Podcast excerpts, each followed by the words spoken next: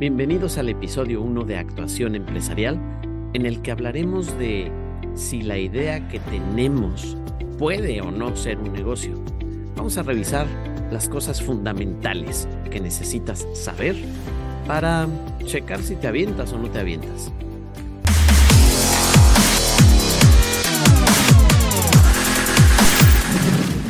Muy bien, podemos tener muchas ideas. De hecho, se dice que tenemos cerca de 60 mil pensamientos al día.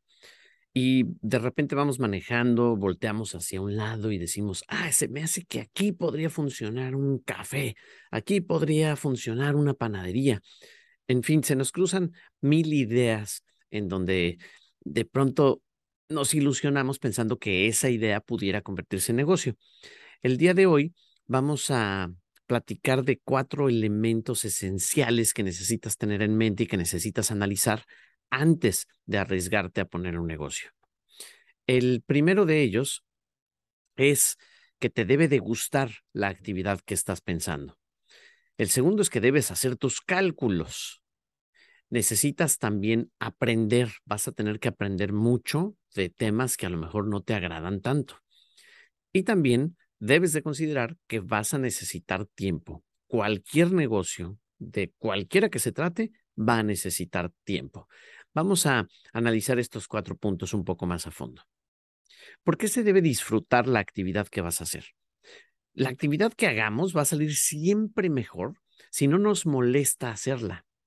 Mm, por ejemplo, si a ti no te gusta limpiar y, no eres una persona que dentro de sus hábitos diarios esté el limpiar de manera obsesiva el lugar en el que está, en el lugar en el que vive, pues entonces un negocio que va a tratarse de limpiar, pues probablemente no es para ti.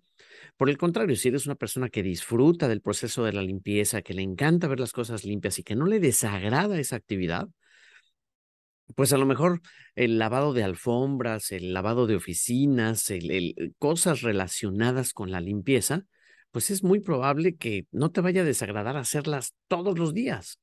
Lo mismo con la comida. Si tú no te metes para nada a la cocina, no disfrutas hacer de comer, no disfrutas ensuciar los trastes, no tienes a lo mejor el talento para cocinar, pues entonces va a ser muy difícil que un negocio de comida te guste y, te apasione, porque sí tienes que estar seguro de algo. Si no le pones amor a lo que haces, nunca vas a sentir pasión por lo que estás haciendo. Y si no tienes pasión, entonces no le vas a entregar tu vida a esa actividad. Porque tienes que pensar siempre que el trabajo es parte fundamental de nuestras vidas. Es muy difícil estar sin actividad, estar sin un trabajo. El trabajo te hace aprender cosas nuevas, te hace descubrir cosas nuevas, te permite conocer más gente. Hay un concepto ahí en donde muchas veces se entra en un predicamento entre, es que tienes que equilibrar tu vida familiar con tu vida personal, pero pues si vas a dedicarle ocho o diez horas al trabajo y, y, a tu familia cuatro, entonces que no estás siendo justo con, con el tiempo que le das a tu familia o, cómo es que funciona. La verdad es que yo creo que el concepto no es el equilibrio o que tienen que estar en partes iguales. Yo creo que debe haber una armonía más que equilibrio. Si te imaginas una orquesta sinfónica, pues hay un momento en el que las cuerdas suenan con más intensidad que los tambores o que los instrumentos de viento pero no necesariamente hay un equilibrio en la orquesta eh, sinfónica, hay una armonía entre todos. Y lo mismo sucede con el trabajo y nuestras vidas. El trabajo tiene que ser intenso, nuestro trabajo es un tema de conversación, nuestro trabajo nos mueve a aprender cosas nuevas. Y la familia, desde luego, que es muy importante y trabajamos para que nuestra familia esté bien, trabajamos para nosotros estar bien. Entonces, cuando estés pensando en que una idea pueda convertirse en un negocio, tienes que estar totalmente seguro o segura de que vas a disfrutar la actividad que se tiene que hacer en ese negocio. El segundo punto, y es muy importante, las cuentas. Tenemos que definir muy bien lo que vamos a vender, en primer lugar, puede ser un servicio o puede ser un producto, Pero sea lo que sea, hay un primer punto que tienes que considerar para tus cuentas y estos son los costos. Debemos entender que los costos es lo que está directamente relacionado con lo que vas a ofrecer. Si tú estás pensando en poner una pollería, entonces lo que vas a vender son pollos rostizados. Necesitas comprar el pollo. Esa es tu materia prima. Entonces, ahí es en donde está el costo directo. Tengo que evaluar cuánto me va a costar cada pollo para definir en cuánto lo voy a vender. Entonces, la diferencia entre lo que lo voy a vender y el costo me va a dar una utilidad bruta, es decir, un, un monto que me va a decir con cuánto dinero me voy a quedar después de hacer la compra. Si estoy pensando en vender calculadoras, por poner un ejemplo, o artículos de papelería, entonces defino que la calculadora me va a costar a mí, de mi proveedor o del fabricante, me va a costar 10 pesos. A partir de ese costo, tengo que definir cuánto quiero ganar si le quiero ganar el 10%, el 20% o el 30%. ¿Cómo defino eso? Bueno, pues de manera general, no es una regla, pero de manera general, podemos decir que si vas a comercializar un producto, un buen margen es el 30%. Entonces, si te cuesta 10, lo vas a vender en 13 vas a obtener un 13%, aunque aquí viene una, una fórmula en la que normalmente tenemos que poner atención. Si nosotros vamos a comprar algo que nos cuesta 10, normalmente podrías decir, bueno, voy a venderlo en 13 pesos, como lo acabo de decir. Pero esos 3 pesos extras no significan el 30% sobre la venta, son el 30% sobre el valor. Entonces, ojo, aquí va la primera fórmula que necesitas anotar para calcular bien tus precios de venta. Si te cuesta 10 y quieres ganar el 30%, entonces vas a dividir 10 entre 0.7. Y eso te va a dar 14.28. Significa que tu producto lo vas a vender en 14.28 pesos. ¿Por qué? Porque los 4.28 pesos son el 30% de los 14 pesos, es decir, del precio de venta. Voy a, em, repetir nuevamente esta información porque me parece crucial. Si tú compras un producto en 10 pesos y le quieres sacar el 30%, divides 10 entre punto .70 o entre punto .7. Y eso te va a dar en automático tu precio de venta para que cuando hagas tus cuentas a final de mes y dividas el total de tus ventas menos tus costos, realmente saques el 30%. Entonces, la diferencia está en que tu costo no lo multiplicas por el 30% y lo sumas. El costo lo divides entre punto .7. ¿Por qué entre punto .7? Porque quiero el 30% de punto 7 para la unidad 1, te faltan punto 3. Eso es el 30%. Otro ejemplo, si yo quiero sacarle el 20% a ese producto, entonces a 10 lo divido entre punto 8 para obtener el 20%. ¿Por qué entre punto 8? Porque como quiero el 20%, el punto 8 para la unidad, para el 1, le falta ese 20% que necesito. Entonces, la fórmula es así de simple. Quienes lo están viendo en YouTube lo pueden ver en pantalla. Quienes me están escuchando, pues habrá que detenerse un momento o regresar a esta parte del episodio para poder anotarlo.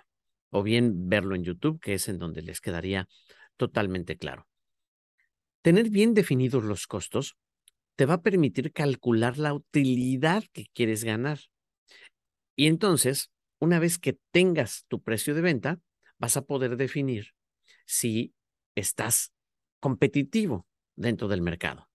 Porque a lo mejor tú tienes la idea de vender calculadoras y dices, claro, yo ya conseguí un proveedor, me las va a dar en 10, pero cuando haces tu cálculo y dices, ok, la voy a vender en 14, resulta que el mercado la está vendiendo en 12.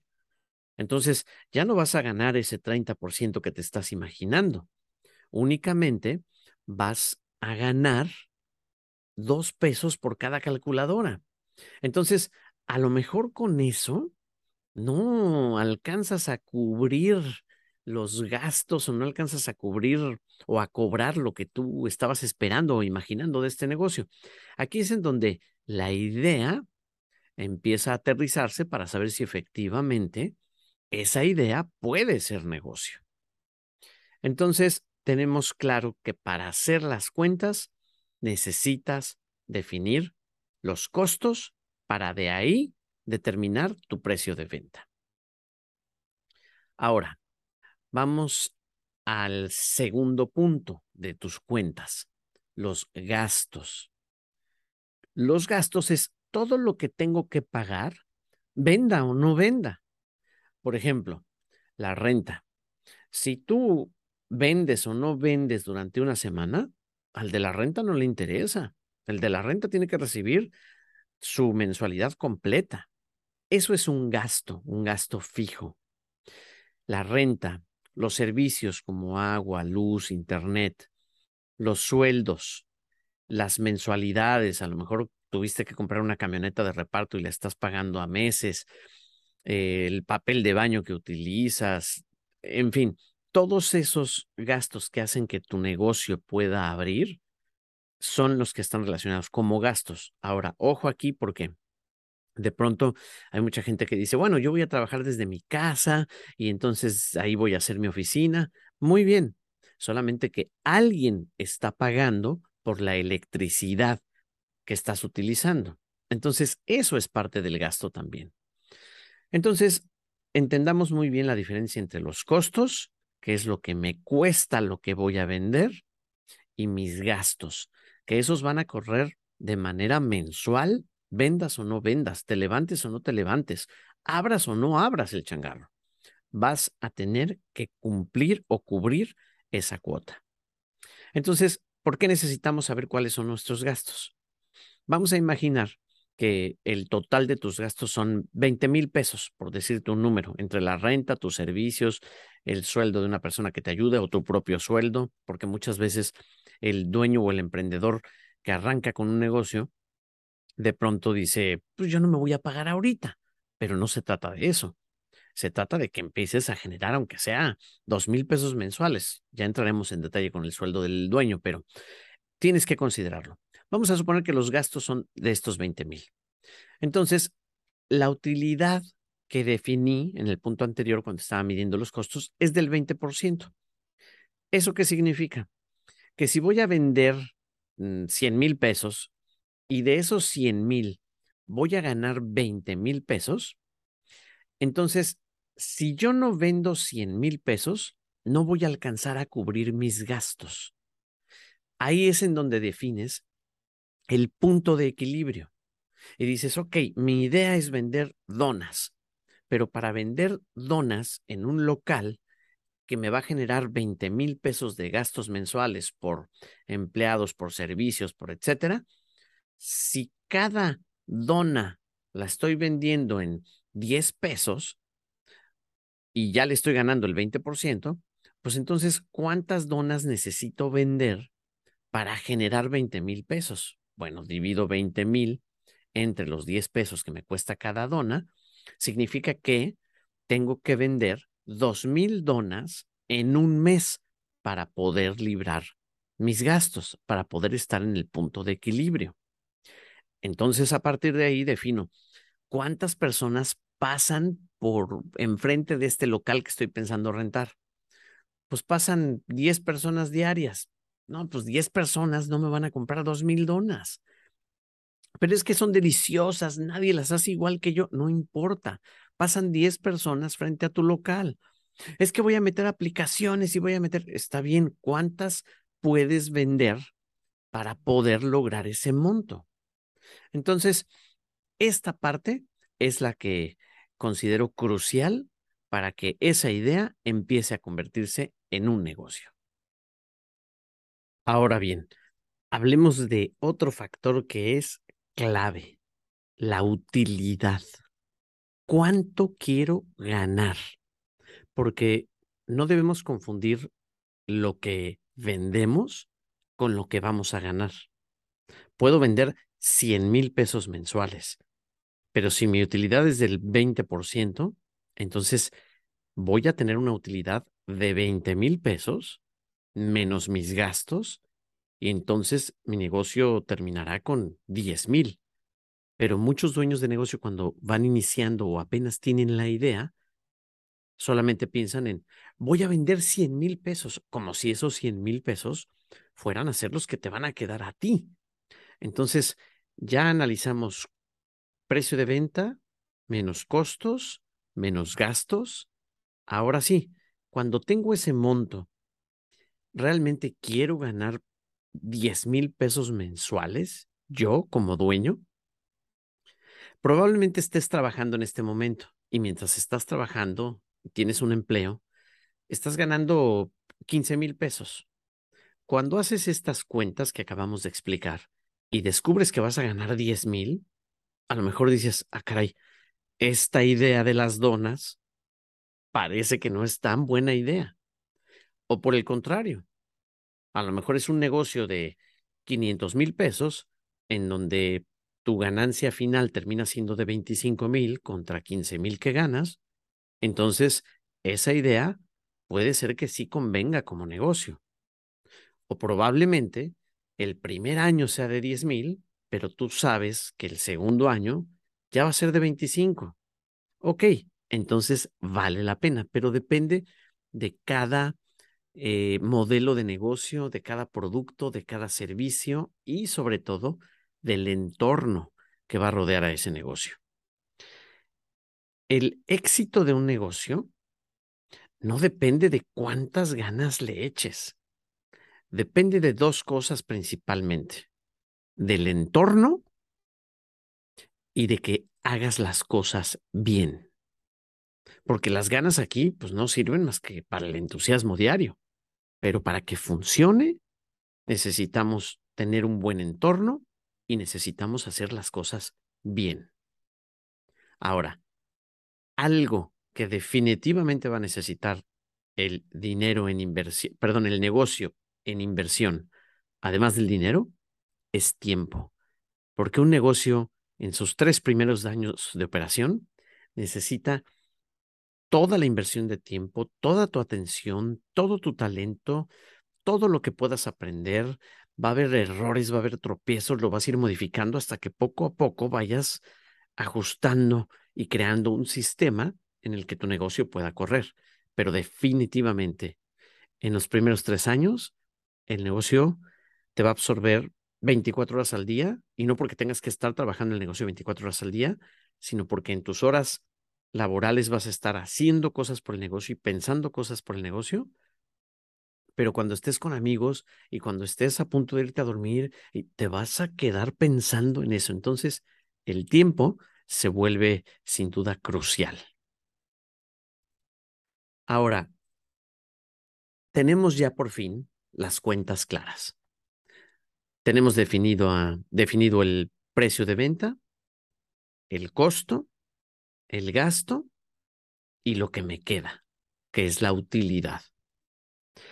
Debemos pensar en estos cuatro factores para que podamos definir si esa idea que tengo de vender pulseritas o de vender cacahuates o de vender equipo industrial o de vender cafés, realmente me va a dejar una utilidad y un dinero suficiente para el estilo de vida que deseo.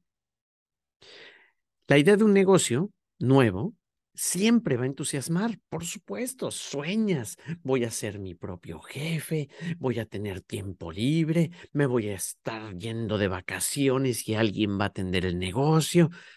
Esas cosas siempre se atraviesan en la cabeza de quienes no han tenido un negocio.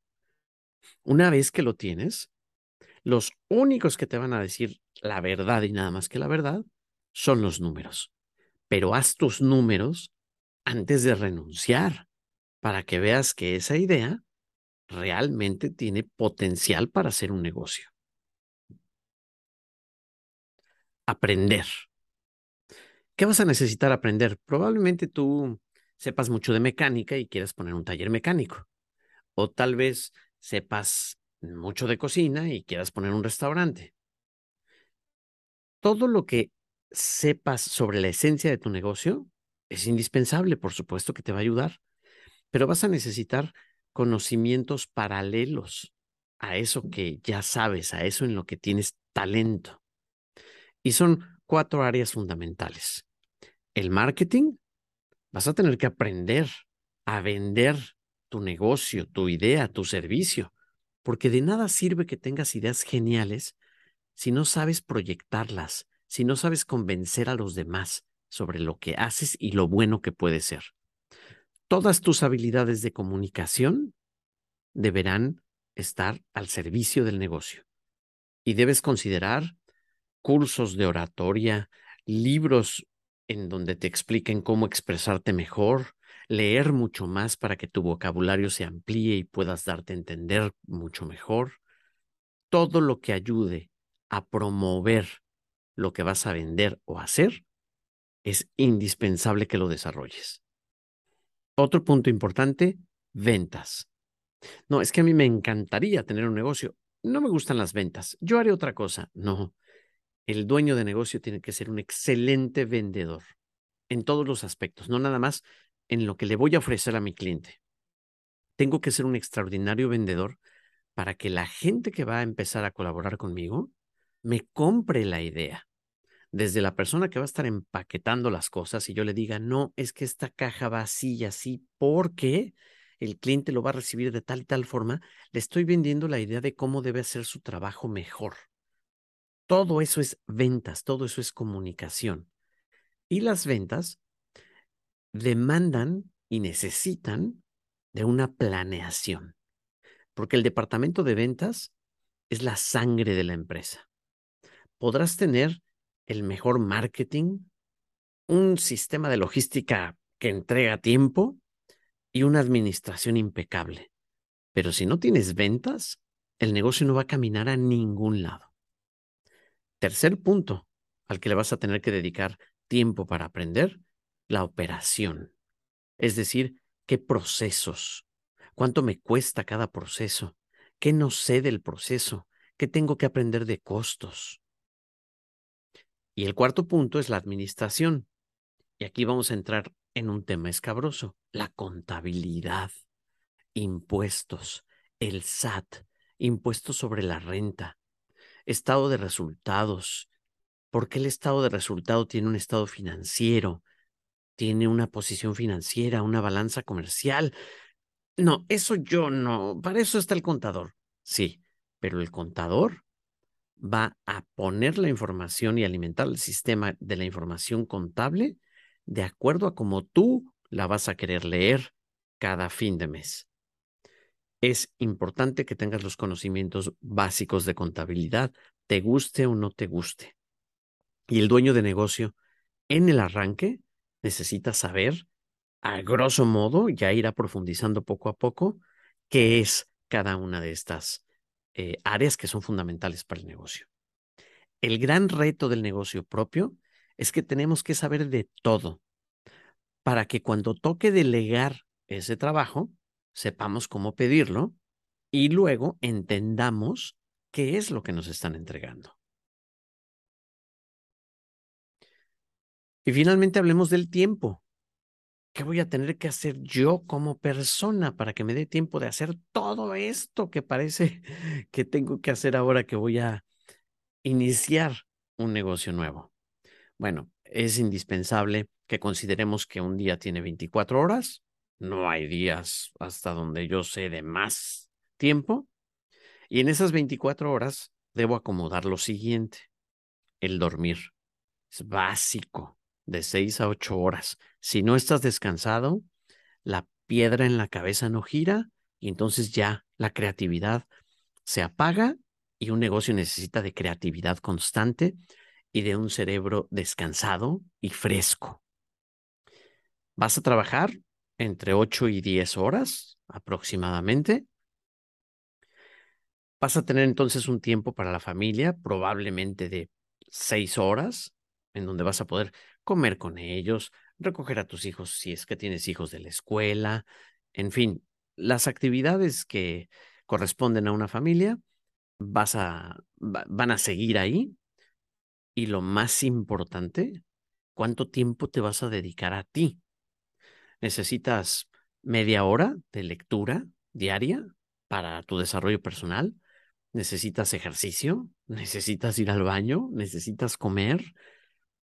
Todos esos, todas esas actividades también van a demandar minutos y horas.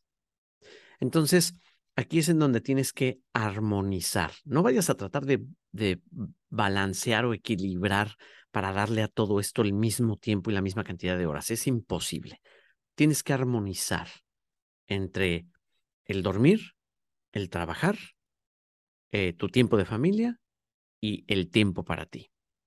Si logras una armonía entre estas cuatro actividades, entonces te vas a sentir contento con la nueva actividad que estás teniendo como dueño de tu propio negocio. Eh, este es el cierre del primer episodio, que es muy básico, pero es fundamental. Cómo la idea que tengo puede ser que sea un buen negocio o no, pero es, son aspectos que tienes que pensar antes de renunciar y antes de soltar el primer peso para esa idea que tienes. Cualquier consulta, para quienes lo están viendo en YouTube, adelante, pueden poner sus comentarios y los contactamos con todo gusto. Y eh, quienes están escuchando esto a través del, del podcast pueden ir a, a, las redes sociales en Instagram como Actuación Empresarial, en YouTube como Actuación Empresarial y con todo gusto podríamos ver eh, cada caso por separado. Vamos a recordar únicamente que un negocio propio es gratificante si lo que vendes ayuda a los demás a tener una mejor vida. Soy José Antonio Beltrán y les agradezco mucho que estén escuchando este podcast de actuación empresarial. Hasta la próxima.